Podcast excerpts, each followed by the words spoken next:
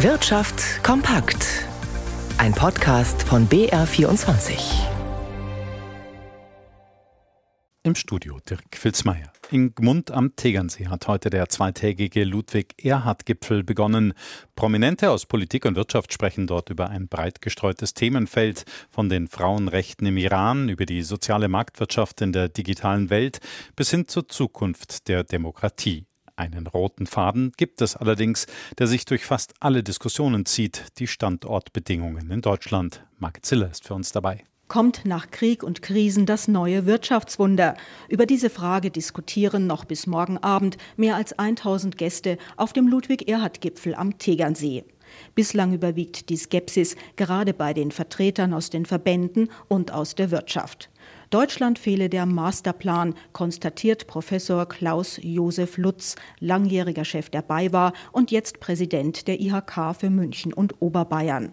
Lutz beklagt die vielen Fragezeichen bei der Energieversorgung, die Verstromung von immer mehr Kohle und die immer neuen Vorgaben der EU-Kommission, die unternehmerisches Handeln zunehmend lenken und beschränken würden. Wir ersticken an Regularien. Praktisch jede Woche kommt von der Kommission neue Vorgabe, die dann umgesetzt wird in nationales Recht. Es ist eine Fülle von Themen, die dazu führen, nicht werden, sondern bereits führen, dass Unternehmen Deutschland zumindest partiell verlassen lassen und sich Richtung USA, aber auch Richtung China und andere asiatische Staaten orientieren. Andere Teilnehmer auf den Podien kritisieren, dass Megatrends die Machtverhältnisse auf dem Globus längst verändert haben und dass die politisch Verantwortlichen bei uns dies weitgehend ignorierten. Zum ersten Mal seit vier Jahren hat der TÜV Süd heute wieder einmal zu einer Bilanzpressekonferenz eingeladen. Auch wenn die Prüfgesellschaft vor allem Autofahrern bekannt ist, ist sie noch in vielen anderen Bereichen tätig. Sie zertifiziert beispielsweise die Sicherheit von Bauwerken.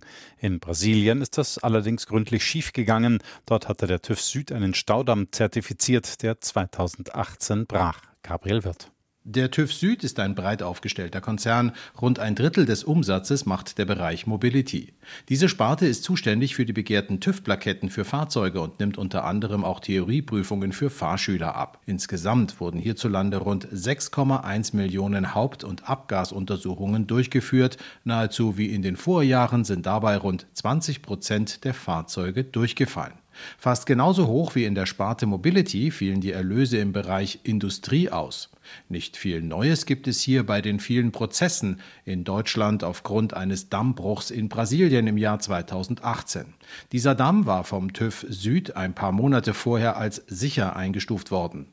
Allerdings könnte es in München vor dem Landgericht in den nächsten Monaten Bewegung geben, wie Finanzvorstand Matthias Rapp meint. Wir gehen davon aus, dass der äh, erste strafrechtliche Prozess der jetzt an die Kammer überwiesen wurde, dass der Ende dieses Jahres, Anfang nächstes Jahr zur Entscheidung ansteht. Der TÜV Süd sieht sich nicht in der Verantwortung.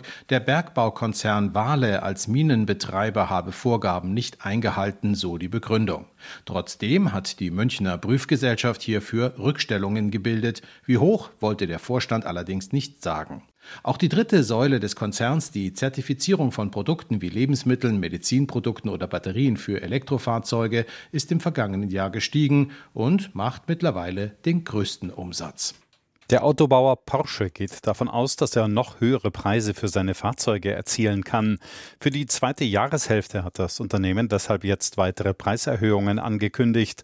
Um vier bis acht Prozent sollen die Autos in Europa und den USA teurer werden, heißt es. Auch in China sollen die Preise angehoben werden. Infolgedessen rechnet Porsche auch im weiteren Jahresverlauf trotz steigender Kosten mit einer hohen Ertragskraft. Der US-Chip-Hersteller AMD leidet unter einem schwächelnden PC-Geschäft und erwartet weniger Umsatz als von Analysten gedacht. Monika Stiel im BR24 Börsenstudio. Wie reagiert denn die Aktie oder besser gesagt die Anleger darauf? Die Anleger sind schon sehr enttäuscht. AMD erwartet für das laufende Quartal einen Umsatz von rund 5,3 Milliarden Dollar. Die durchschnittlichen Analystenprognosen waren von 5,5 Milliarden Dollar ausgegangen. Das PC-Geschäft laufe schwächer als gedacht, teilte das kalifornische Unternehmen mit. Konkurrent Intel hatte dagegen vergangene Woche eine Erholung bei seinem PC-Geschäft ab der zweiten Jahreshälfte angekündigt. Und vielleicht reagieren die Anleger deshalb so verschnupft auf die Ankündigung von AMD. Die Aktie ist mit mehr als 7 Prozent ins Minus gerutscht. Die Intel-Aktie hingegen legt 2,6 Prozent zu. Auch die US-Kosmetikfirma Estee Lauder hat seine Geschäftsprognose gesenkt. Die Aktie ist um 18,6 Prozent abgestürzt. Ein Studienerfolg mit einem Alzheimer-Medikament hingegen beflügelt den Kurs des Pharmakonzerns Eli Lilly.